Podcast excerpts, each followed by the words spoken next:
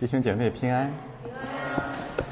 马可福音十四章啊，实际上是讲了一个夜晚的故事。大约呢，呃，从下午三点到下午到凌晨三点，就是鸡叫的时候。呃，应该是星期四的一夜。在教会传统当中呢，我们知道圣周被加倍强调的是星期五、星期六、星期日啊。我们每年过复活节，我们特别强调的像神圣星期五、黑色星期五这样的概念。但是还有啊，教会传统上特别特别的重视周四这个夜晚的。在某种意义上，这是不符合圣经的，尤其是啊，不符合马可福音所讲述的耶稣受难的故事。马可福音最后三章十四、十五、十六章，十四章呢七十二节经文，十五章四十七节经文，十六章二十节经文。其实十四章基本上讲的就是星期四的一夜，到了第十五章啊四十七节经文，实际上是讲了星期五和星期六，星期四的篇幅是星期五的两倍之多。然后呢是第十六章。星期日，第八天复活日的三倍的篇幅。仅从此我们就知道啊，马可福音十四章或者周四这一页是何等的重要。那现在的问题是，它重要在什么地方呢？难道比我们的主耶稣钉上十字架要复活还重要吗？在某种意义上的确如此。所以就是让我们今天以前所未有的目光。重新审视受难的周四，星期四，在主耶稣在基督事件当中极为重要的一个夜晚。我们拿什么来比喻这个夜晚呢？我想来想去啊，可以用香港一夜来类比耶路撒冷这一夜。我当然不是把香港等同于基督，也当然没有把所有的香港人等同于基督徒。虽然他们当中有相当一部分人是，至少在三个意义上啊，呃，香港一夜和耶路撒冷一夜啊是可以类比的。第一，借着耶路撒冷这一夜啊。正如上帝起初对法老说的：“说我让你存在，我把你兴起来，是为了在你身上得荣耀，让我的名传遍天下。”这一夜有这样的意义：主耶稣走向了三位世界之主——大祭司亚拿和该亚法，分封王希律，罗马总督比拉多。要在这些法老的身上彰显神的荣耀，让他的名传遍天下。这两日香港之夜显示了同样的品质。一个方面，让流氓国家彻底的显为流氓，显得更丑；第二，让基督教的文明显得更加文明，显得更美。哎，不仅如此。借着八三幺的基督徒的游行，香港变成了世界的耶路撒冷。基督的名，不管人他们信的怎么样，基督的名瞬间了传遍天下。第二点相似性，那就是这场事件这一夜是人类历史上至关重要的一夜。因为这一页是纯粹的啊，纯粹的什么呢？纯粹的良心和暴政之间的冲突。这是个完全不对等的冲突，这是真理和拳头的冲突，这是前所未有的冲突。魔鬼渴望这一夜是拳头对拳头的冲突，世俗知识分子渴望这一夜，耶稣基督能够差遣十二营的天使来征服所有抓捕和伤害他的人，但是完全不是。这是前所未有的人类的战争。那无论是香港一夜，类似啊，特别是耶路撒冷一夜，彰显了这种两个国度的撞击，天国和世界的撞击。第三个类似性，这一夜啊，是真正的凯旋之夜，人类历史迎来了前所未有的真正的胜利。在这之前啊，在这之前，人类历史上所有的战争和冲突都是失大失败，都是一种罪对另外一种罪的征服。但是在这一页，在这一页，真理得胜，真理以形式上的失败的方式，彻底的得胜了。很多人不明白这场胜利啊，教会也不是很明白。所以每一次讲十字架事件的时候呢，基本上都陷于苦大仇深的状态当中。今天我们要彻底借着马可福音十四章翻转这种基督教极其可怜的传统，我们来宣告凯旋，这是凯旋之夜。凯旋的拐点在克西马尼园。克西马尼园之前，耶稣第三次祷告之前。人类的历史和福音历史还是笼罩在苦读之中、恐惧和苦读之中。但是在克西马尼园第三次祷告之后，接下来整个黑夜穿越黑夜的道路就是凯旋之路。只有圣灵里的人才会明白，那是何等美好的历史的开端。这场胜利有两个方面的意义。第一呢？这完全是良心，或者我们换一个词啊，信仰对暴政的胜利。换句话说，主耶稣基督啊，他所代表的这个信仰，这个真理，无论外在环境有何等何等的险恶，他坚决的拒绝，而且成功的借着祷告。成功的拒绝了用世界的办法来对付世界。亲爱的弟兄姊妹，在这之前，在基督之外，这样的胜利是从来没有过的。所以他的祷告说：“不要按我的意思，要按照你的意思。”什么意思呢？他拒绝按照人的意思啊，他是完全的人，更拒绝按照魔鬼的办法，按照世界的办法对付世界。香港是一之夜部分的显示了这种伟大的胜利。那就是无论啊暴政如何的流氓，抗争仍然维系在和平、理性和非暴力的框架之内。当然有有有零星的暴力，因为是人会有软弱。总体上拒绝了使用魔鬼的办法对付魔鬼，这是前所未有的胜利。第二大胜利，这是否定性的胜利啊！第二大方面的意义，肯定性的，那就是坚决用上帝的办法来对付罪恶。神的旨意在克西马尼园之后完全畅通无阻。我我再强调一下，这是前所未有的两场胜利。第一。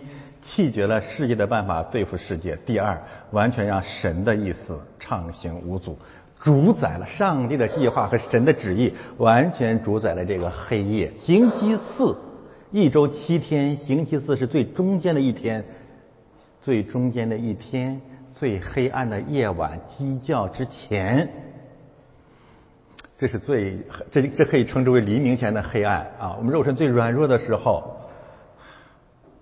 神在这个地方啊，彻底扭转了人类失败的历史。这太伟大了。所以很多的人不明白香港的职业真正哦，我们现在在这在这里宣告，香港已经胜利了，耶稣已经得胜了。但是瞎眼的人、世俗的人不懂，他们一定要世界的标准来判断成败。我告诉大家啊，天国的标准不是这样的，天国的标准是以是非为标准，不是以成败为标准的。我再说一遍啊，就是这一页之所以是凯旋之夜，是因为按照天国的标准，他已经得胜了。天国的标准是是非，世界的标准是成败。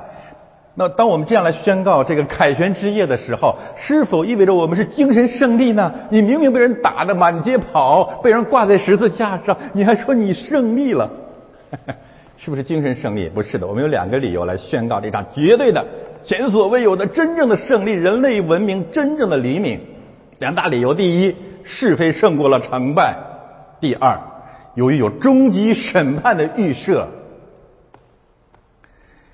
让这场胜利绝对不是精神胜利，人人都有一死，死后必有审判。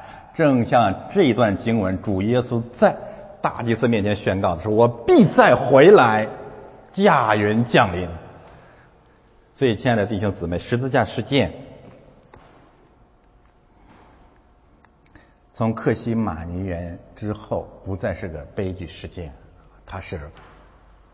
一场胜利，耶路撒冷之夜是人类历史上第一次的凯旋之夜，是否如此呢？我们来看看详细的经文。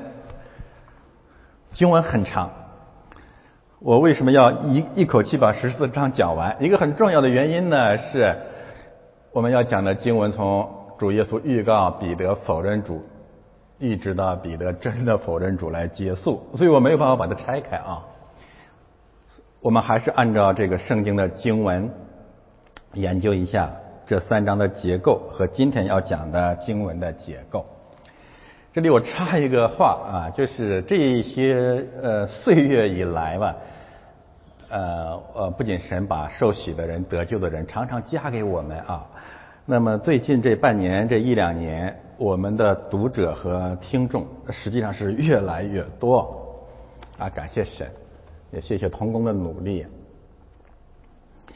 因此呢，也也有一些以前被提出过的问题又提给我，也很多啊。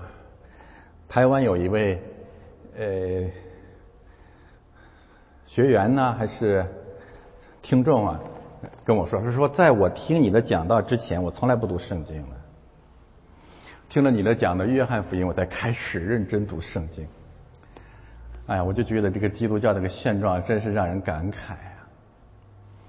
从香港，最近香港的读者越来越多。香港的有一位呃读者、听众啊，前两天给我来信说，原来圣经真有这样的经文说不许女人教导啊！我我在女女牧师的，我们这个香港大部分都是女牧师的教会，我我我真的很很无奈，很无奈啊！今天早上又看到了一位读者，不知道从哪来的。他说：“任牧师，你这个讲道太特别了，我们没有见过你这样的牧师啊！我不知道他是夸我还是还是批评我啊？”他就说：“你这个讲道啊，我我我们一直在看啊，就是每一篇讲道都像一个语文老师在讲课文，很认真。”哎呦，我琢磨了半天，我这人虚荣心很强，我我不知道他是不是夸我啊？我我就刚给他回答两条，啊，那当然他还讲啊，他他还讲说说这个呃，别别人别人啊，就附和他讲，就是这这这这说明人牧师没有水平，啊，没有水平，就是说，你看我们见过的牧师，基本上人都不照着圣经讲，啊，人家放在那儿就发挥，然后贴近生活。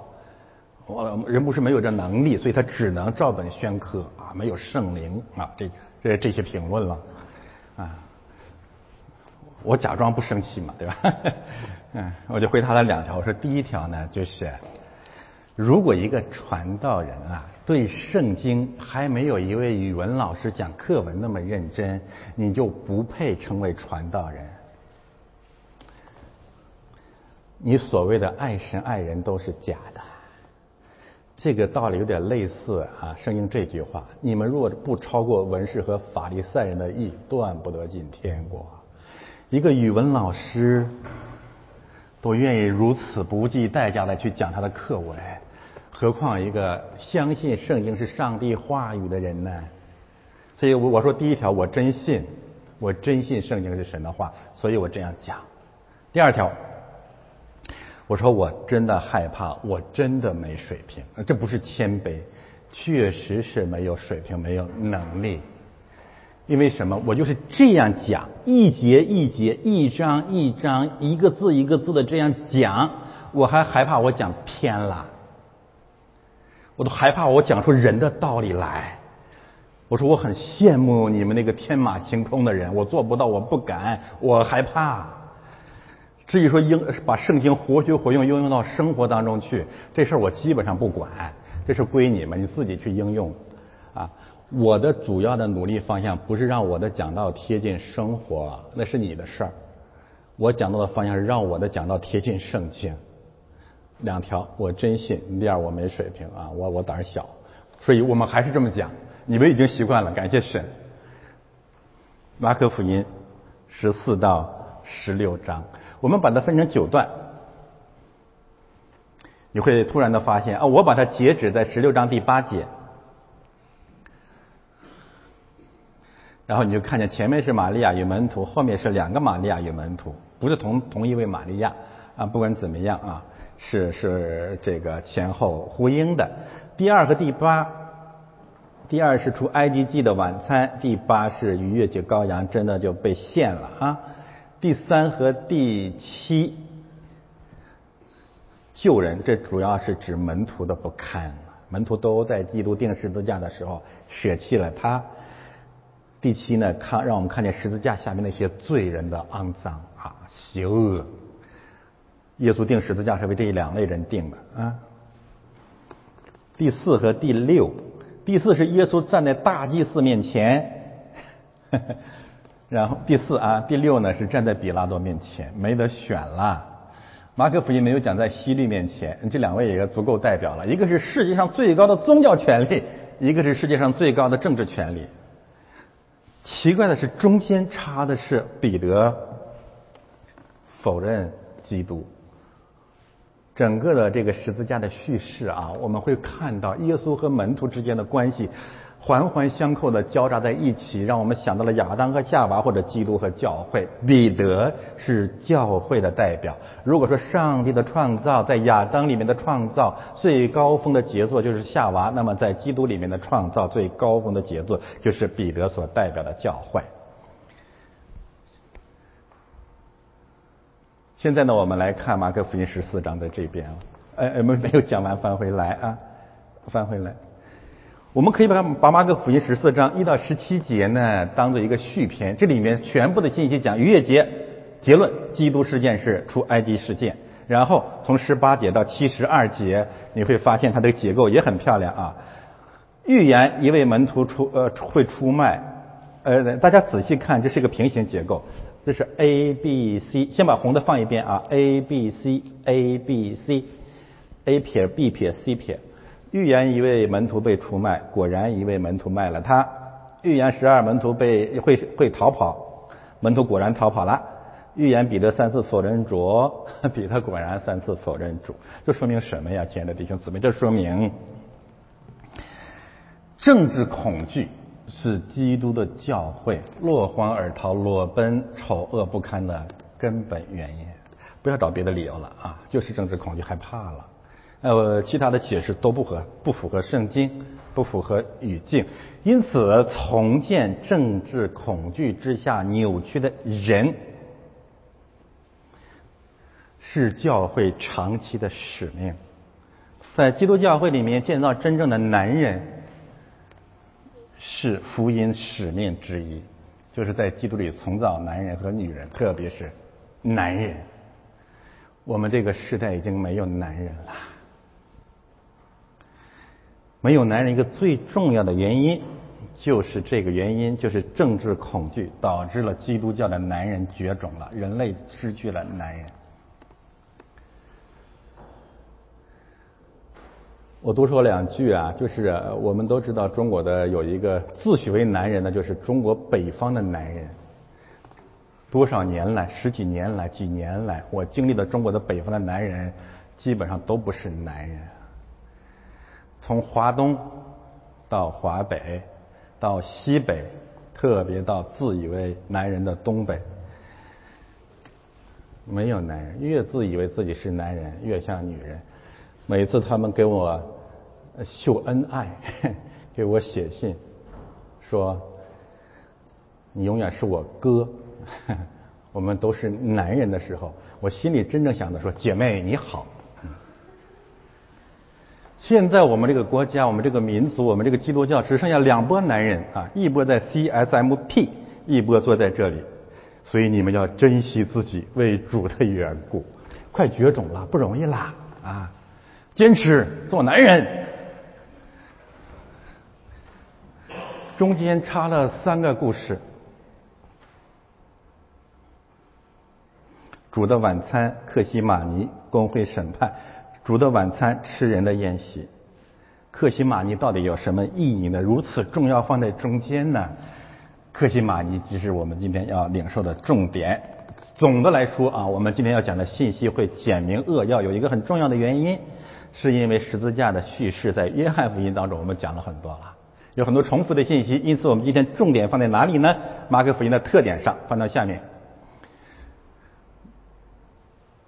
逾越节的宴席我不讲了，我们讲完了一到十一节，剩下呢是最后的晚餐，建议大家去听我这次在泰国讲的最后的晚餐，我等于重新又讲了一次圣餐的真理，因此我们从二十七节讲到。七十二节，彼得否认主，彼得否认主，克西马园祷告神，公会当中被人弃绝，中间呢是耶稣的被捕。耶稣的被捕特别告诉我们一个伟大的真理呢，就是耶稣是主动的被捕，主动的被抓。他如何有了勇气主动的被抓呢？起源于克西马尼园的巨大的属灵战争之后的胜利。一呃，翻到上面去，我讲了两个道理，就是耶稣基督的呃没没有，对不起，我翻回来。我说，呃，第一行啊，基督殉道有两个特点：第一，他是主动的走向世界之主殉道；第二，属灵战争让女人走开。在主耶稣基督晚从最后的晚餐一直到定十字架，他不再有女人跟着他了，有的自愿跟着另当别论啊。他带领的就是十二个门徒。耶稣是男人中的男人。作为除埃及记事件，我建议大家重读希伯来书十一章二十三到二十八节，这里面有两个概念前后呼应：不怕亡命，不怕亡怒。摩西进入埃及，基督进入耶路撒冷。好，翻到下面，我们看第一大段啊，他们唱了诗，就出去往橄榄山上去。耶稣对他们说：“你们都要跌倒。”嗯。我一直在看那个时间啊，他们唱了诗就出来往橄榄山去，耶稣就对他们说：“你们都要跌倒了，因为经上记着说，我要打击牧人，羊就分散了。”取自于旧约撒迦利亚书十三章一节。但我复活以后，要在你们以先往加利利去。彼得说：“众人虽然跌倒，我总不能。”耶稣对他说：“我实在告诉你，就在今天夜里，鸡叫两遍以先，你要三次不认我。”彼得却极力地说：“我就是必须和你同死，也总不能不认你。”众门徒都是这样说。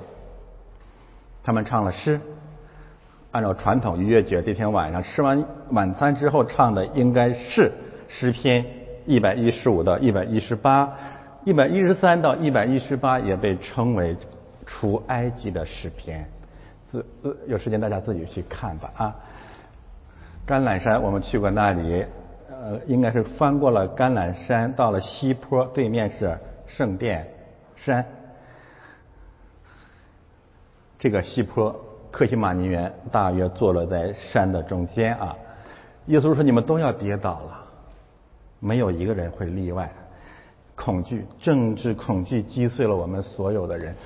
我们看呃箴言二十九章二十五节，惧怕的人陷入了网络。启示录二十一章八节我讲过，胆怯的人不能进天国。所以这非常非常非常的重要。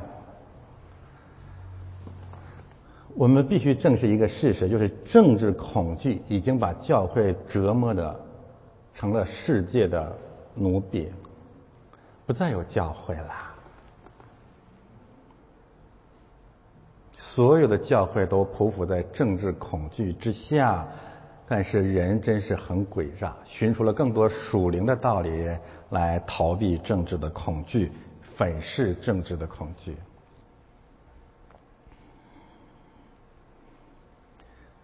政治恐惧扭曲之下的基督教不再是基督的宗教，他们也没有盼望进入天国。这个恐惧让我们看见了一个基本的事实，那就是很多时候教会所有所有的风波，这里都被还原了，就是一个词：害怕了，跑了，打击牧师。羊就分散了，耶稣代替了旧约那些崇拜偶像的牧者被钉在十字架上，但是有个呃规律性的东西，牧师被攻击，教会就会分裂。怎么分裂教会？你就天天看牧师，讨讨厌牧师，打牧师就行了。但我复活以后，要在你们以先往加利利去，主在这里面宣告了一个伟大的福呃信息，就是他要复活的。为什么要去加利利呢？他知道这些门徒那点出息。人被政治恐惧击碎之后，又回到了原来的出发点。若不是主再去找我们，我们不会回来了。但是我们没想到，彼得又觉得自己还行。众人虽然跌倒，我总不能否定所有的人显示自己强。呃，这是我们啊。其实我们他他他这里面有几几件事情不不太明白。第一，他不了解他自己；第二，不了解上帝，神的耶稣说的一定会应验；第三呢，他不认识魔鬼。这里面有一个特别特别重要的真理，我先放在这里啊，就主耶稣对门徒的这种警告，和接下来克西马于马马尼发生的那些事件有一个最最重要的背景。不了解这个背景，你完全不明白发生了什么。你会发现在主耶稣整个的一生当中，克西马尼园的征战对他来讲是最残酷的。可是他跟在跟谁征战？他在跟自己较劲？不是的啊，他在跟撒旦征战。路加福音二十二章三十一到三十二节插了一句话，耶稣对彼得说：“说西门，西门，撒旦要得着你们，你们要警醒。”所以主说啊，他现在上十字架之前，很有可能面临着最后最后一次魔鬼最残、最残酷的试探。这是灵界当中极其残忍的战争。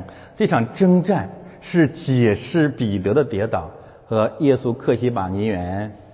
哀哭求告天父的根本的原因。鸡叫两遍以前，只有马可福音讲到了鸡叫两遍。为什么呢？马可福音是彼得福音，他说的最准。两遍三次不认我，鸡 有可能有两个含义吧，就是没有信仰的人畜生不如啊。鸡也会按照上帝的律法坚守自己的职责，但人不会。第二呢，我理解的就是鸡叫应该是三点左右啊。我是农村人，鸡叫就意味着黑暗过去，黎明即将到来。彼得是什么时候否认的主啊？这是悲剧所在，亲爱的弟兄姊妹，就是在天快亮之前，他否认了主。在我们人生当中，我们跌倒什么时候跌倒的？你再坚持一天，你再坚持一年，你再坚持一个月，你就到了一个新的生命的呃阶段了。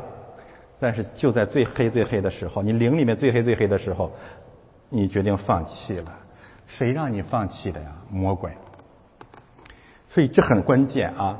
彼得极力的说：“我就是必须和你同死，也总不能不认识你。”众门徒都这样说，没有谁比谁更好啊，都一样。好，翻到下面，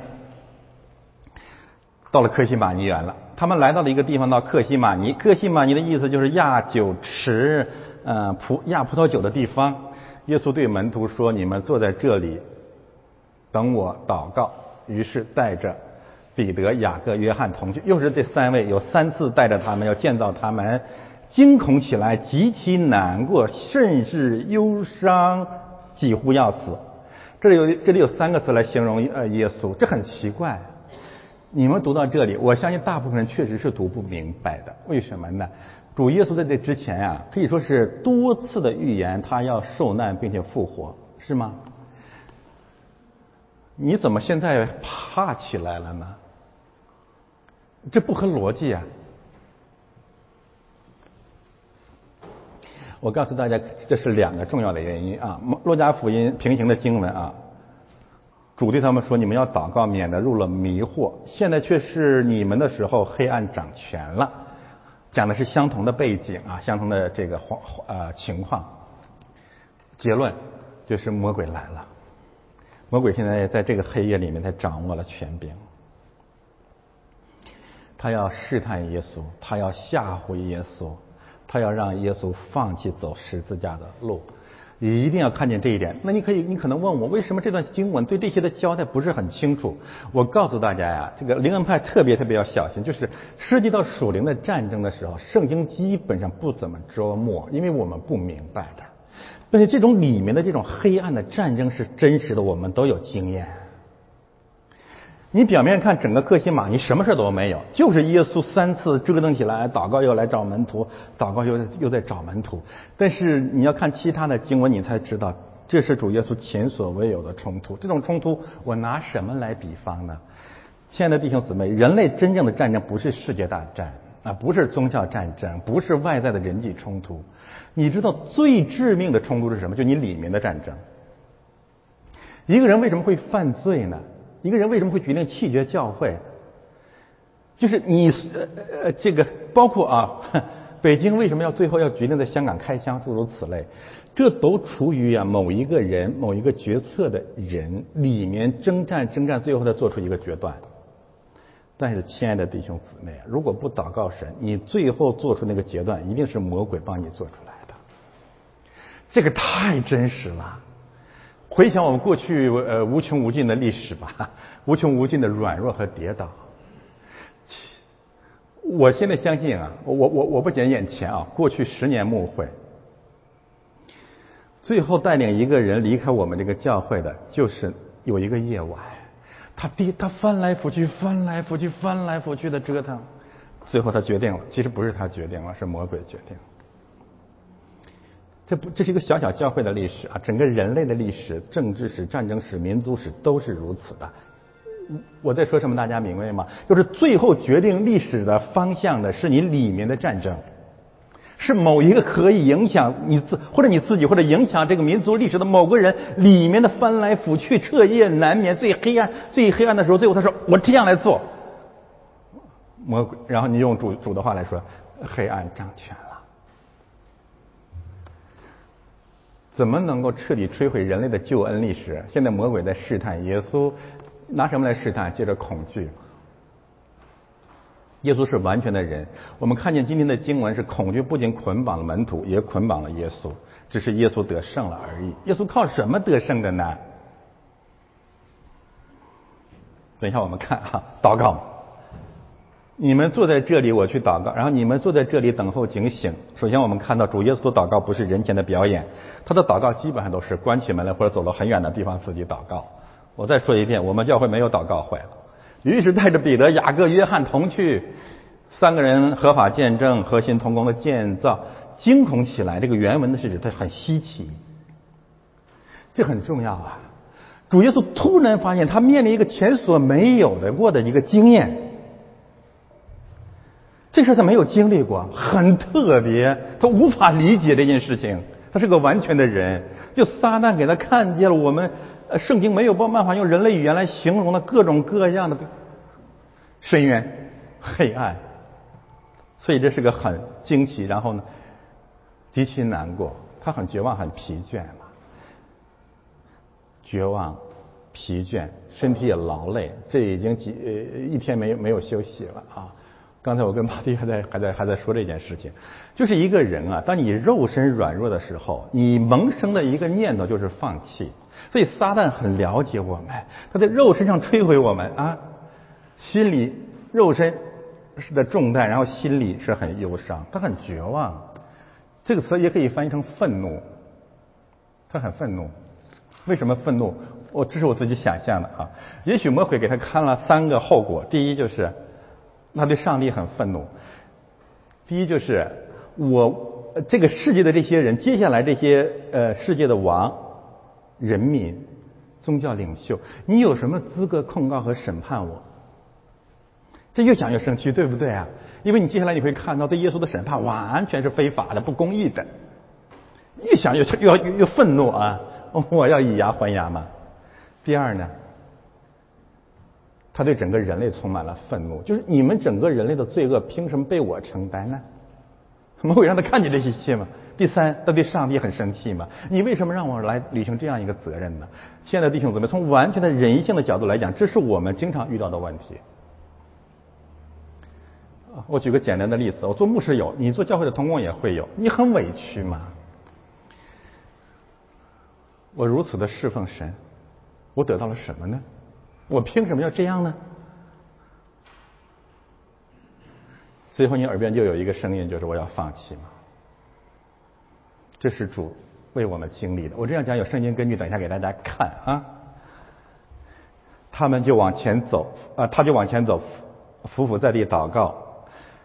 呃，我不去读了啊。这里的经文可以这样来结构：警告门徒，祷告神；警告门徒，祷告神；警告门徒，就像一个三明治啊。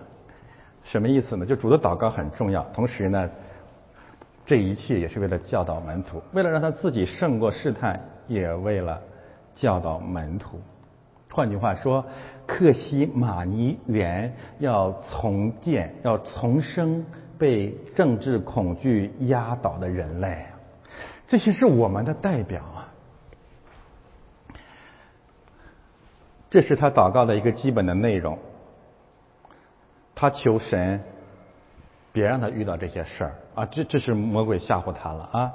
他说：“阿爸父啊，这是第一个出现这个词啊，这个很动感情啊，就是爸爸，我求求你别让我死。”啊，这这你可以按照带带着这种感情去读，你凡事都能，求你把这杯撤去，叫那个时候过去把这杯撤去，都是他不想上十字架。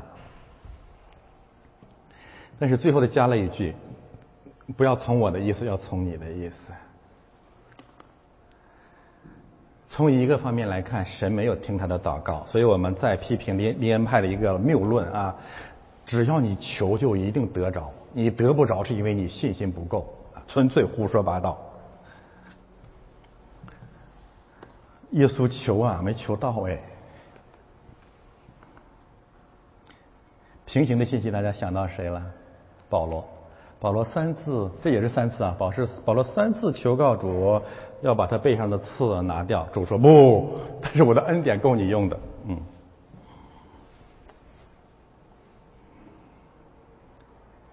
最后这句话，我想一定是讨天父上帝的喜悦。耶稣回来看他们又睡着了，然后这里面啊，我们看一二三四五段中间迷入了迷惑，迷惑，迷惑这个词就是试探的意思。主导文不要我们遇见试探，救我们脱离凶恶。所以这段经文的核心让我们看见撒旦在这里，魔鬼在这个地方啊，一定要有这样的看见。然后又去祷告，说的话和先前一样，所以这这就没没有重复的，让我们看见。主耶稣的祷告从始至终是一样的。回来又见他们睡着了，他们的肉身很困倦啊。这一幕也是看到了一个肉身对人的摧毁，另外一个呢，神体谅我们不过是肉身啊。还有一点啊，我们的肉身若不接着祷告，真的没有办法得胜。四十一节第三次来，马太福音记述了三次祷告，这里面简而言之了啊。但是我们发现第三次回来的时候啊，主耶稣就没有再没有去祷告了。我个人领受的是什么呢？就是第三次祷告，他得到了父神对他，他求的没有求到，但是父神给了他更大的应许。你可能会问我说，他自己知道自己去复活，为什么还要反复祷告呢？这个问题我再强调一下啊，我们即使知道我们的结局是什么。我们的生命要复活，但是你真正的经历十字架的时候，你仍然站立，仍然需要圣道、圣灵临在，再一次的兼顾我们，这是个常识。所以，神在这个时候第三次祷告的时候，给了耶稣重新巩固了耶稣对复活的信心。我们这里讲的时候，都是从耶稣是完全的人的角度讲的。等一下，我给大家看平行的经文。得到了复活的意象，这意味着什么呢？意味着耶稣从第三次回来的时候就完全不一样了。我的结论是，四十一节开始彻底扭转了这一页，从此开始是凯旋之路，是主耶稣基督平安的、沉着的、坚毅的、主动的，迎着世界的王开始走十字架的道路。我们怎么知道的呢？现在你们仍然睡觉安歇吧。和合本一些译本把它翻译成问号，它可能是个陈述的语气。我个人的领受啊，耶路撒冷版圣经也是这么翻译的，说你们现在可以安慰睡觉了，你们可以安心，你们可以放心了。我得到了，我再一次兼顾了最伟大的确据，那就是复活。所以这不是责备。按照现在通行的这种翻译啊，我们会看到什么呢？我们会看到一个怀着苦读、不安、恐惧、愤怒、责备、嘲讽、讥笑门徒的一位从橄榄山上下来要钉十字架的上帝的儿子。这真是岂有此理啊！不是的，克西马尼园第三次祷告之后，我们的主胜过了魔鬼的试探，依靠祷告在上帝那里支取了平安的力量。他先把平安分享给他的门徒，然后呢，说够了，时候到了。从现在开始，他的语气完全不一样了。然后说：“看呐，人子被卖在罪人的手里了，起来，看呐，我们走吧。看呐，卖我的人进了。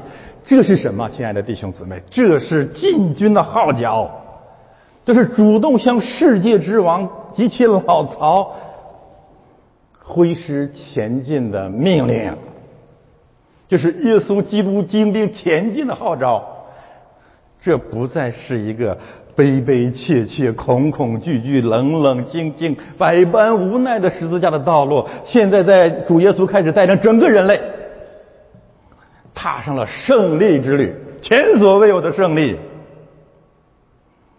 约翰福音讲的何等好，他说：“没有人夺去我的命。”我父爱我，把我的命舍去，好再夺回来。没有人夺去我的命，是我自己舍去的，好再夺回，好再取回来。十字架永远是上帝主动赴汤蹈火的事件。不这样解释，你根本不懂基督教，而且后果严重。后果是什么呢？我们现在来看我说的平行的经文，希伯来书四章和五章，四章十五节。我们的大祭司并非不能体恤我们的软弱，他也曾犯事受过试探，与我们一样，只是他没有罪。至少指的是克西马尼受过试探，但是他没有犯罪，他胜过了。怎么胜过的？靠神。五章七节，尤其讲的是这一幕：基督在肉体的时候，你看这里怎么讲？大声哀哭，流泪祷告。恳求那能救他免死的主，就因他的虔诚蒙了应允。他虽然为儿子，还是因为所受的苦难，学会了顺从。他既得以完全，就为犯顺从他的人，成了永远得救的根源。克西马尼园，上帝借着复活的应许，让他胜过了试探。我们的结论是：基督教如果没有复活的盼望，我们永永远远无法胜过政治恐惧。我们永远是一个假男人，我们永远是世界之主的奴婢，我们永远是一听到讲道台的政治信息就会裸奔的可怜虫。翻到下面吧，看完胜利了，说话之间，忽然十二个门徒里的犹大来了，并有许多人带着刀棒，好可笑啊！他们以为用刀棒可以消灭真理啊！从祭司长、文士并长老那里与他同来，这是国家行为啊！这是国家行为。这是政府的行为，这是权力的派来的，这是有计划、有预谋的。卖耶稣的人给他们一个暗号，犹大给他们一个暗号，这个暗号只有马可福音记载了。记号，该隐，上帝给人留记号是为了救人、赦免人；魔鬼给人记号是为了害人。我记着你，但有一天我弄死你啊！暗号。约翰福音告诉我们，那个时候魔鬼进了犹大的心。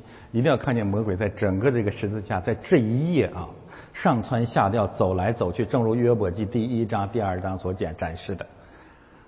我与谁亲嘴，谁就是他。路加福音讲，耶稣有一句话说：“说犹大，你借着亲嘴卖主吗？”亲爱的弟兄姊妹，借着亲吻耶稣，借着说：“哎，我特别爱主，特别爱主”来卖主这种现象，现在是基督教的主流。我等一下展开来给大家讲。先不要不服气啊！这是我们每个人的试探。你们把它拿住，牢牢靠靠的带去啊！真是狠呐！犹大很担心耶稣又被放回来找他算账。犹大来了，随即到耶稣跟前说：“拉比便与他亲嘴，他们便下手拿住他。”这一幕告诉我们，耶稣是主动的受难啊，他没有。他没有任何的抵抗。四十七节，旁边站着一个人，其他福音书告诉我们是彼得，拔出刀来，将大祭司的仆人砍了一刀。约翰福音说叫马勒古，削掉了他一个耳朵。这节经文插在这里啊，当然显示了彼得，也显示了彼得的肉肉身啊人性，也显示了一个人的正当防卫可能在上帝的某种程度的许可之下。圣经不是完全反对暴力啊，只是反对过分的使用暴力，这是我理解的哈。有限度的自卫是允许的。亚伯拉罕拯救罗德，你再举香港的例子啊，你跑到人家里去了，人家就是骂你两句也是应该的。按照通行的规则，闯入民宅可以当场击毙。香港是人家的家。耶稣对他们说：“你们带着刀棒出来拿我，如同拿强盗吗？”这节经文放在这里，我觉得真正想要证明的一个事实是，主耶稣主动受难，他不要门徒或者天使天君来帮他，凸显了主耶稣从现在开始，他在主动的以走向世界的之主，走主动的在受难啊。你们带着刀棒出来拿我，如同拿强盗吗？我天天教训人，同你们在店里，你们并没有拿我，但这是成就，为要应验经上的话。一个方面，他指出这些人是一群黑暗之子，他们不敢公光光明正大的行事。啊，我们也注意到了，从中国来的人都注意到了，警察很喜欢夜晚破门而入。这些流氓呢，想借着这个来炫炫呃呃耀武扬威，这是有传统的。但是更重要的是，主耶稣告诉我们，我们所经历的一切，我们的安危其实是第二位的，第一位的是只要符合圣经就好。符合圣经是最重要的，符合圣经就意味着我们得胜。门徒都离开他逃走了，有一个少年人赤身披着一块麻布，跟随耶稣，众人就捉拿他，他却丢下麻布，赤身逃走了。传统教会认为他就是马可，有人反对，我不知道。但是不管怎么样啊，麻布呢原文指的是，就是高贵的细细麻布，这是一个有钱的少爷，假贵族红二代，我不知道吧？因为很有钱嘛，所以这个别人抓他的时候，他把衣服一扔，人家就以为啊你要送我一瓶人头马，我就得着了，然后抓紧跑啊，成功的金蝉脱壳。这一步很很很戏剧性，很人性嘛。嗯，其实变相的贿赂一下警察嘛，然后他就成功逃走了。这少年人，这少年，亲爱的弟兄姊妹呀，我们经历过多少因为政治恐惧导致的裸奔的丑剧？好吧。他们把耶稣带到大祭司的院子里面，又有众祭司和长老并文士都来和大祭司一同聚集。彼得远远的跟着耶稣，一直进到大祭司的院子里，和差役一同坐在火光里烤火。约翰福音呢，在这里面让我们看见了带着火把，这里有火，这里有刀棒，这里有火。耶稣基督现在所走的方向是乐园，创世纪三章二十四节。乐园已经关闭了，那里面有四面转动发火焰的剑。现在这一切都要被打开，我们看见这些基路伯这些邪恶的使者吧，守护着乐园。主耶稣现在是，我们用一个政治的话语，就大义凛然进入乐园，打开乐园，让人类看见天开了。亲爱的弟兄姊妹啊，如何把十字架事件讲得如此的凄凄惨惨戚戚、唧唧复唧唧呢？这是人类前所未有的一场伟大的胜利。我们强调一下主动的殉道。为什么我们说主耶稣是主动的殉道？约翰福音第一章不断的告诉我们，他来到这个世界，光照的这个世界上，他来到自己的地方，自己的人不接待他，他还是要来。第二，他怎样的主动的殉道？约翰福音十八章。他不断的告诉比拉多：“你没权办我，是我父差我来的，对吗？”然后呢，约翰福音十章十七到十八节，我刚才讲了，我死是我自己的选择，这是一场自杀之旅吧？大约可以这么这这么解释啊。所以我们的结论就是：主动，耶稣基督进入世界是主动攻打世界之王，是主动的殉道。亲爱的弟兄姊妹，这里面我们基督教啊，由于政治恐惧，我们长期以来有一个极其荒谬的弯曲。这个弯曲是什么呢？我们假装啊回避政治，其实这不是主要原因，主要原因是因为害怕啊啊，就是这个问题了哈。然后呢，我们编造了或者想象出来了一种自己理解的基督教或者基督。我们好像认为耶稣基督进入这个世界有一个更干净、更清高、更正经的一个事业。因此呢，我们要跟随他，不要管人间的事儿，不要管政治，不要管世界的王，不要管世界的主。我们偶尔碰上了，就是被动的做一点回击。做做一点反应，趁机给他们传一下道也是好的。我告诉大家呀，这是这个基督教整体上的一个迷思，在我们心里是不是都这么想的呀？我们为什么信耶稣基督？我们就觉得，哎呀，我们这个生活也是需要一点灵魂的安慰，需要点精神上的追求嘛。啊，我们在世界上做呃做公司的、做公安的、做做做什么的事，突然说这个西方有个基督教这个文明，啊，很多传道人勾引你入教，快信嘛，有很多的好处，也不影响你原来的什么事情，该干什么干什么。但是星期天你到这儿来一坐，提升一下你的灵魂啊。以前赚钱的靠这位基督可以赚更多，以前犯罪的他说赦免啦。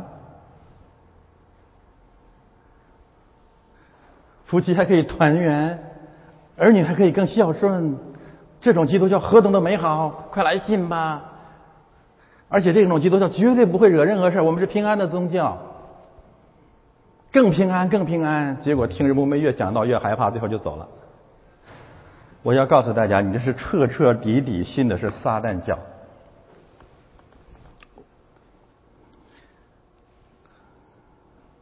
我们今天啊，把话说的坚决一点啊，我们今天要坚决彻底的否定基督教。我我刚才说的这种基督教，因为他讲的只是一部分真理，这更可怕。他讲的是对的，但是不是主要的。我告诉大家，主耶稣到这里来没有别的正经事，他只有一件最最正经的事，那就是圣经讲的，神的儿子显现出来要除灭魔鬼的作为。你跟不跟？你凭什么进天国呀？我觉得现在这个基督徒真是无耻啊！我们自己也一样，厚颜无耻，什么意思啊？我在地上要做财主，我在天上做拉萨路，哪有这种好事嘛？知道我在讲什么吗？路加福音那个故事啊，圣经讲的是相反，你在地上做财主，你就得下地狱吗？哦，你全世界所有的好处，天上地下所有的权柄都赐给你了，天上地下所有的好处都给你了，怎么可能呢？你怎么就进天国了？我就不明白了。这基督教，基督教是这么讲的讲的吗？你这这这个断章取义，我因信称义，你信什么呀？因信称义啊？你信基督和他讲的话呀？啊，我信了。你信什么嘛？你总得有个标的呀。我再强调一下，亲爱的弟兄姊妹，我们基督教跟异教为什么约翰一书强调那么坚决啊？不承认道成肉身来的就是邪灵呢？就是我们的这个主进入这个世界，他没有别的正经事业，他只有一个正经的事业，那就是直奔魔鬼机器巢穴。他为什么直接直直插世界的中心，直接打入耶路撒冷，直接清洁正殿，直接走向大祭司，直接走向基律王，直接走向罗马总督比拉多呢？这是他的正经事业，因为神的儿子显现出来要除灭魔鬼的作为，魔鬼在哪里呀？基督教何等的狡猾，在我们心里，当然在我们心里啊。那你告诉我，魔鬼怎么是世界的王？耶稣为什么说魔鬼是说谎和杀人的？你杀个人看看呢？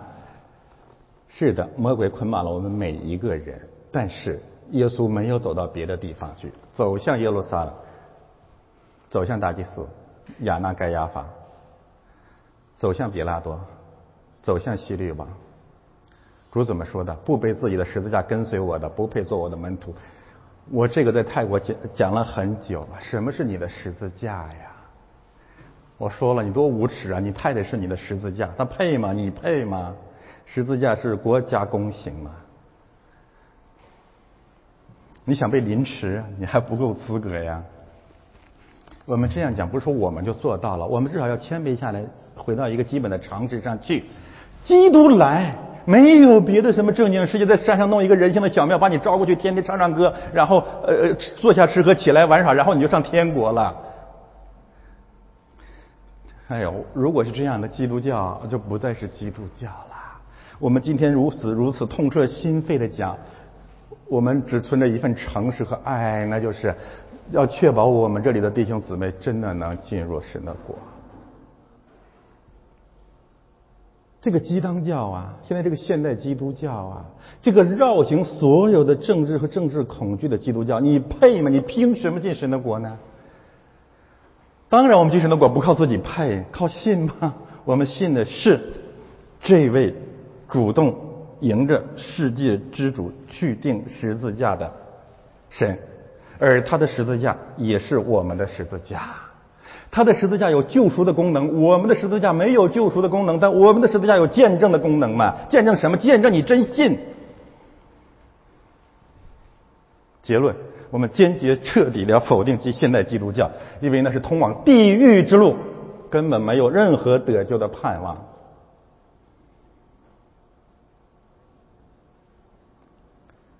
浩如烟海圣经的证据，我们还可以再去看。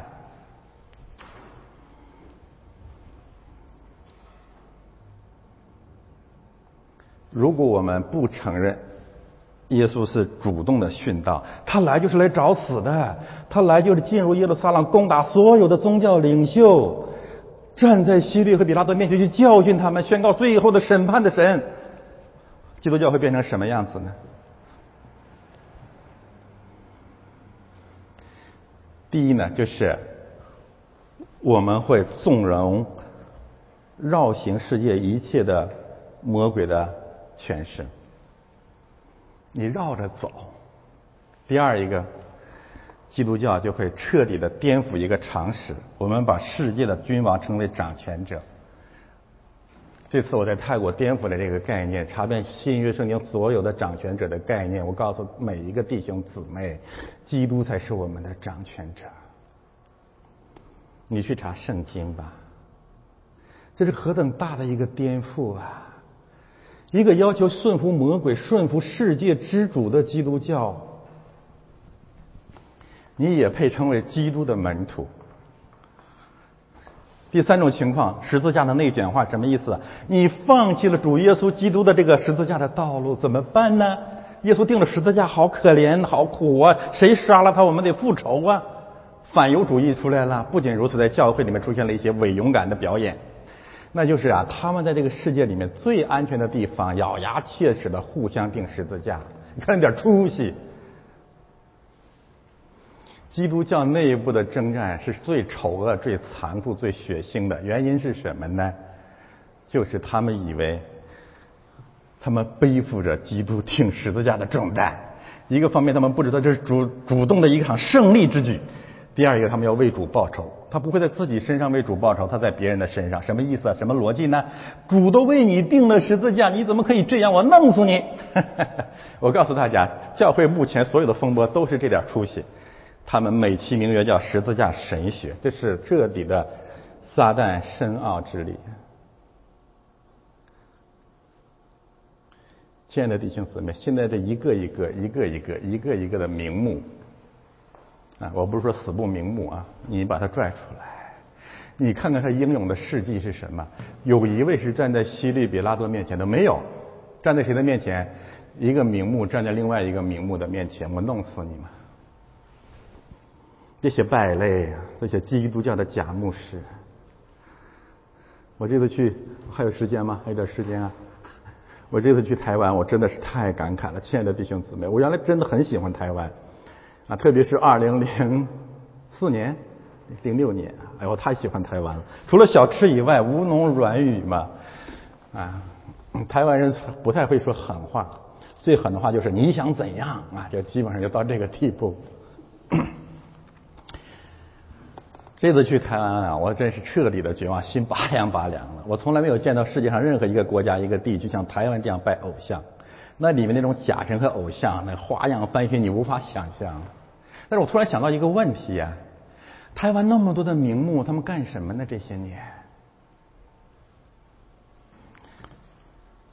啊？我咨询了当地的教会领袖，他说：“按照你这套传道，一天都待不下去，早被打死了。我们必须跟别的宗教合作友善，不能。”他说：“在台湾传道是不能批评别的宗教的。”我我我直哆嗦呀！然后我去看了蒋介石先生的那个跟宋美龄的那个行宫啊，那个耶稣堂啊，私人礼拜堂现在都对外开放。他们每年干什么呢？就变成了一个招待新人结婚的场所，然后在十字架面前啊，这些新人比赛接吻，看谁时间接的更长。啊，我也不算不得什么，我也是个罪人。我当时真想放一把火，后来我想起主说 你你的心如何你不知道。我说好吧，不干了啊，那么我也怕警察抓我。我就想起了前不久啊，我我有这个几年前了，遇到一名目，我不是趁机报复他，这叫叫康来昌吧。还有那时候我们仰之弥高啊，啊，现在我们也也不敢贬低人家，啊，到我们这儿来教导我们来了，啊，从蒙特利尔机场一下来，啊，他他他他能听见我今天讲的，所以我都算公开讲啊。不要说话，我要为蒙特利尔祷告，啊，吓我一跳啊。嗯，祷告吧。啊，我这次去台湾，我就想起了这一幕。你能不能为台湾祷告啊？哎，我已经祷告过了，那再去祷告啊。台湾是一个有宗教信仰自由的地方，到现在为止，基督教人口不超过百分之二啊。遍地偶像哎，这一切和我今天这个讲的有什么关系呀？十字架的内卷化吗？就是内斗有术啊，传道无能啊。你相不相信上帝掌权啊？你相不相信是神的话是带着能力的呀？你这个节节退缩的基督教，你怎么去传福音呢？你怕死，你干嘛当传道人呢？还满世界这个台湾的牧师、台湾的师母，好吧，不说了啊。好吧，就到这儿啊。剩下一个倾向，你要是反对，耶稣主动殉道，你最后把基督教已经变成一个一种异教。这种异教是什么呢？就是我刚才讲的，哎呀，我们离远一点，我绕开大祭司的院子，绕开比拉多的宫殿，因为我们的主是何等圣洁，我们不能谈范冰冰。哦，又回来了啊！你不能谈别呃王岐山，不能谈喜律王，你得绕开。我凭什么绕开呢？绝不绕开嘛！因为是我们的主来到这个世界，就是要出灭魔鬼的作为。那个时候你也是个小魔鬼，我也同意啊。保罗能不能说我也是小魔鬼，所以我就不站在菲斯都和亚基帕王的面前呢？我说了，这是两个翅膀，我们一个也不放弃嘛。一个方面，我们自己不断认罪悔改；另外一个方面，我们必须让福音随着主走，主动殉道的道路。这不是什么高调，我们做不到，求神怜悯。但是你做不到，你不要打击那些传讲、主动殉道真理的人嘛。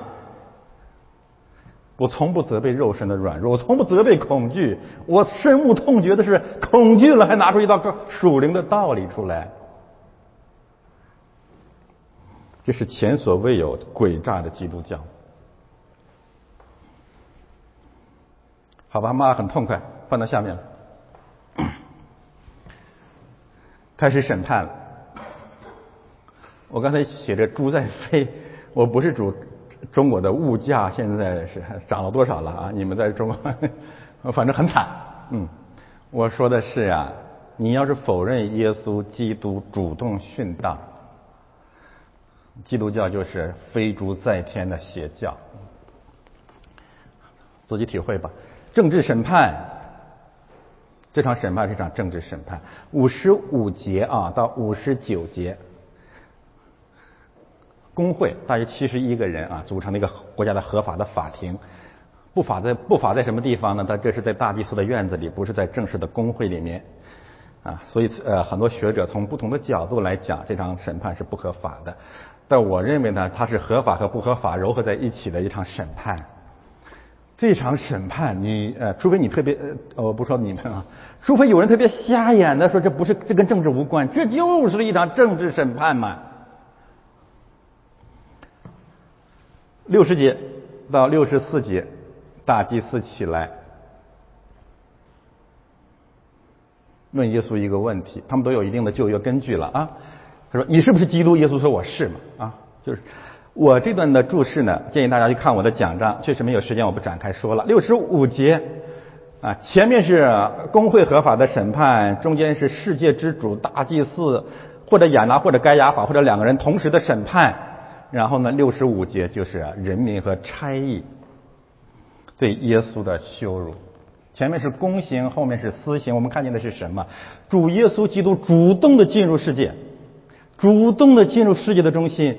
主动的站在世界之主的面前，然后被世界的两大权力侮辱、审判、控告、判罪。第一个权利就是权权柄本身，第二就是人民。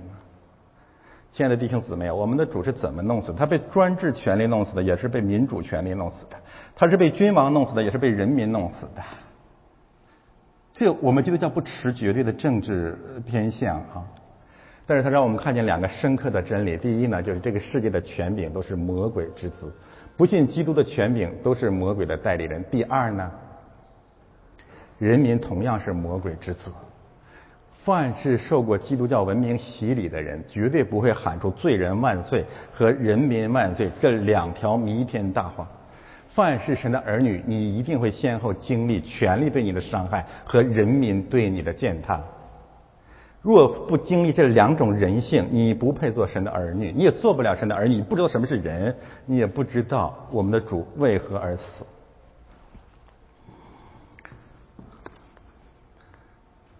我们看呢，魔鬼是怎样做世界的王，和我们刚才的问题连在一起的。这里面说啊，第一段说是做假见证，对吗？假见证，假见证。这里面说的是。他们都定他该死的罪。主对魔鬼的定性是，说谎和杀人，对吗？我们再一次，那那魔鬼借着谁说谎和杀杀人呢？借着掌握国家权力的人啊，借着人民啊。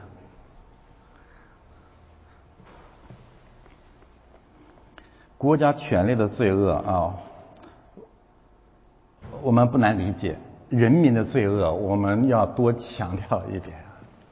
大家听过一个词叫“强奸民意”，这是有的，就是暴政强奸民意。我提醒大家啊，在我们的社会生活当中，有一个更深刻的现象是什么？就是民意强奸个人。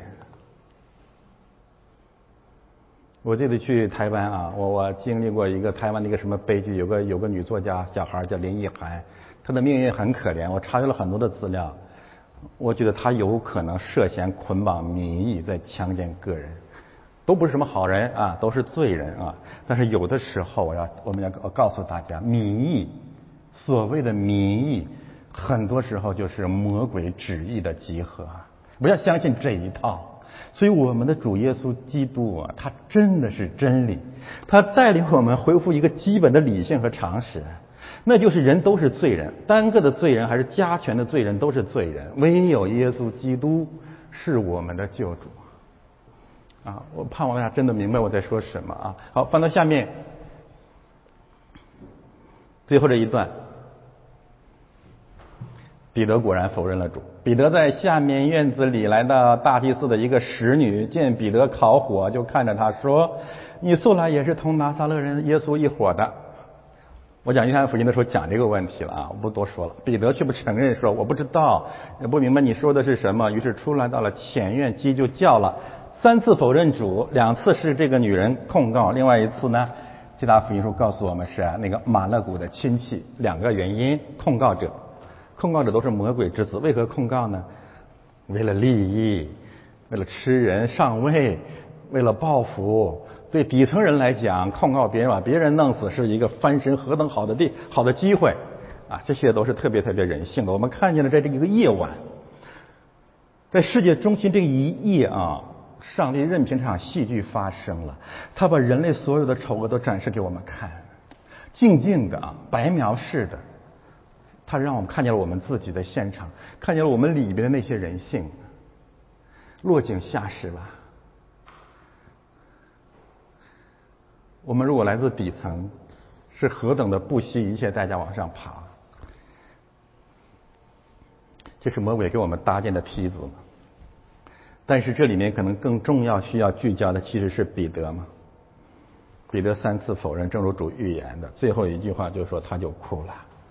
思想起来，他就哭了。我每次读到这里也是热泪盈眶。首先，我们看见彼得不容易啊，门徒都逃远了，他还跟着啊。我们没什么太多理由嘲笑彼得哦。我们跑的这些年来，遇到政治恐慌，跑的人基本上不会回来了。我喊也喊不回来啊，求也求不回来了，骂也骂不回来了。我我很后悔。呵呵彼得毕竟还跟到了大祭司的院子里。第二，彼得就哭了。马太福音、路加福音说彼得出去痛哭，马可福音、彼得福音没有加痛字，这点让我大为感慨啊！我觉得马太和路加都怀着同情啊和理解的角度啊，他们没有嘲笑彼得，因为都一样，门都都一样，但别人跑得比他还远啊。就说彼得真的很疼啊，他真的很后悔，他真的好难过啊。但是彼得自己讲起来的时候，就说他哭了。我想这里面可能有两个原因啊，一个就是他很谦卑，真的很谦卑，不配谈疼。第二，我是想他心里真的是悔改了，这份疼啊是说不出来的。你说给谁听呢？谁理真正的理解呢？所以我的结论是最疼最疼的疼是说不出来的疼。最疼最疼的疼，是无人能明白的疼。感谢吧，感谢神，他明白就好了。我们犯过很多的罪，很不堪。我们不要在人前轻易去做见证，他们会利用你的见证回来再诬告你。你这份疼，主说我知道。第三个问题啊。就是彼得出去哭啊，让我又想起了我们的我们的中国人。这两天还是有人跟我辩论，因为香港的事件，我我又批评了这个现在这个鸡汤教。他说：“牧师，你不能批评我们中国人，我们在中国国内很不容易呀。”哎呀，我我听到这里心里还是很难受。我从来都体谅人，我也知道有的时候我站着说话不腰疼，我毕竟站在大太平洋这一边。当然，我有时候也会怼他们两句。我当年在中国勇敢的时候，你在吃奶呢，你还喝狼奶呢。我在哪都一样，我当年讲的比现在还厉害。嗯，这一套你别拿来捆绑我啊。但是呢，他在讲的一个道理让我想起了彼得。中国的彼得不会出去哭的。中国的彼得回过头来会给自己写好多好多的理由，说你看我为什么出去？我们容易吗？大祭司这么凶残，夜这么黑，我这么饿。所有人都害怕，至少别人比我跑得还远，凭什么我哭？我应该他们哭。亲爱的弟兄姊妹，我们中国人怎么这么有智慧啊？折腾来折腾去，最后怎么样？圣经就彻底被解构了，没有意义。我讲过约翰福音第八章，你要问中国人，你们谁没有罪，就打死他，啊，我们都要弄死他。这里面你要是在中国的语境之下。我为什么哭啊？我在国内还有好多产业，我当然害怕。我在家里里还有岳母呢，我还有媳妇儿啊，孩子还要上幼儿园。上帝知道这一点，那为什么要把这些事情记在圣经里呀？他借着主耶稣的十字架事件，给我们所有的人设置了一条底线。那就是你必须在世界和天国里面做出一个决断，不舍弃，不舍己，不能进神的国。这话不是我讲的，圣经从主耶稣从开始呼召门徒，一直到约翰福音二十一章，主一直是这样讲的：你爱我吗？你得舍己，不然你不能做我的门徒。圣经记载了彼得，上帝对彼得的爱啊。三次的带领，那三个人同时出出现的啊！三次的预言，他要受难复活，教导彼得；三次警醒，在科西玛尼，然后彼得三次否认主，约翰福音二十一章，三次建造彼得。这说明什么？神真是爱彼得，爱我们每一个人，一次一次，一次又一次的兼顾我们，希望我们最终变成一个什么样的人？一个正常的人，一个胜过政治恐惧的人，一个男人，一个牧师。翻到最后，我们做个结论吧。天路的起点在哪里呢？在大祭司的院子，彼得要进大祭司的院子，主把他带到那里去的。也许我今天讲的基督教讲的福音，你从来没听过啊，你很甚至很害怕、很反感。但要我讲的是忠于圣经讲的，啊，不瞒大家说，我早就想讲了。我这次从泰国回来，我就决定要讲了。我着急了。我们一天天在在在衰老。我想起比呃保罗一句话：我们如今得救比起初更近了。我不我我不鼓动不煽动任何一个人去殉道。我只求大家知道真理是什么，并对这个讲道台有更多的体谅。我对所有所有的学员和牧师们说，都不许像我这样讲道。但是你别你别拦着我这样讲道好吗？求求你们了，好不好啊？将来我要拿你们在神面前去交账的。所以我上周在推特上发了一个很尖锐的推文：你不要比我做狗好吗？我们搞特为传福音啊！传得救的福音啊，传今天马可福音十四章所讲的福音啊，传天路起点，彼得的天路起点在大祭司的院子里的福音啊。但是面对这个大祭司，面对政治恐惧，面对世界的主，我们有三个选择：第一，就绕开嘛，绕行嘛，绕行啊。我我问大家啊，你们信主很多年的人，尤其反省，基督教整体上是不是在绕行大祭司的院子啊？你自己诚实的回答我，如果是的话，我说必须坚决、全面、彻底的否定现代基督教，是哗众取宠、危言耸听呢，还是真是圣灵的呼喊？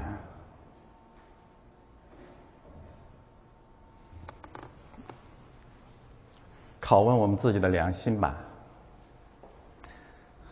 根据马可福音啊，十一章到十四章这些经文，基督教基本上是分成了这么几大派。第一就是圣殿，什么圣殿？耶稣洁净的那个圣殿。那个圣殿是什么？变成了贼窝，拿信仰换钱，换钱可以可以说变成呃交换各种利益，拷问我们的良心。现在这个基督教，现在这个基督徒去教会，要信这个基督，你到底为了什么？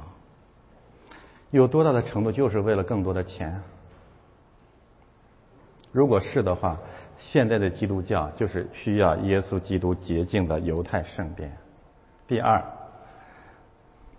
有多少人借着说我爱基督、亲吻基督去卖主、换钱、换名、换利、换人际关系的呀？拷问我们的良心吧。第三，有多少基督教基督徒因为政治恐惧，在世界掌权者的面前变相的否认基督的？我这次去台湾有个叫什么以林书店啊，什么灵粮堂啊，我看那里我真的还想，我想在台湾放的第二把火就是以林书房。那卖的那些什么呀？那都是啊，那都是亲吻耶稣要卖钱的，都是励志的。成功的，什么叶光明，这个骗子，什么澳大利亚的一个残疾人的什什么励志的成长的历史，这些东西你需要信基督吗？哪个宗教、哪个哲学、哪个心理诊所不能提供给你这个答案？共产主义同样可以给你提供这些答案呢？唉。心如火烧啊！我不是夸自己啊，我在说我实心里实在的想真实的想法。大祭司及其使女是干什么的？控告别人吗？控告别人的肉身，定别人的十字架。从亡命到到现在，基督教干过正经事吗？全是下三滥吗？上帝造的女人是最美的女人，魔鬼要把上帝最美的造物变成最丑的控告之子。就是这位使女喽。结论是什么呀？现在这个基督教在多大的程度上是犹太的圣殿？多大的程度上是卖主的犹大？多大的程度上是因为政治恐惧否认主的彼得？多大的程度上变成了大祭司及其使女这些黑暗控告之子？所以结论，求神让我们有力量、有能力啊，否认。弃绝我们自己里面和普世存在的这个所谓的基督教，但是我们确实软弱。路加福音告诉我们一个非常感人的一幕，那就是主耶稣反过头来，含着眼泪看着彼得，含着眼泪是我家的，我看见了主的眼泪，他没有弃绝我们，到现在也没有。我们要否定基督教，否定我们自己，不是说我们真的要离开基督教，不是的，我们需要悔改呀。我们需要归向圣经，我们需要勇获得勇气，变成真正的上帝所造的男人嘛？那我们怎么才能够获得力量呢？主耶稣在约翰福音结束的地方，比对彼得怎么说的呀？三次见过之前，耶稣请他们吃饭，所以今天是圣餐主日，我们是靠着圣道和圣礼支取重生。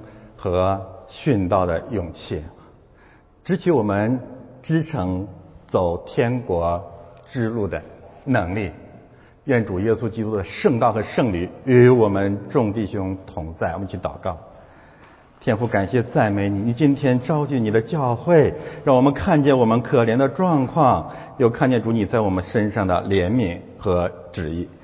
愿你的恩典，愿你的圣道，愿你的圣礼加倍的更新我们，奉我主耶稣基督的圣名。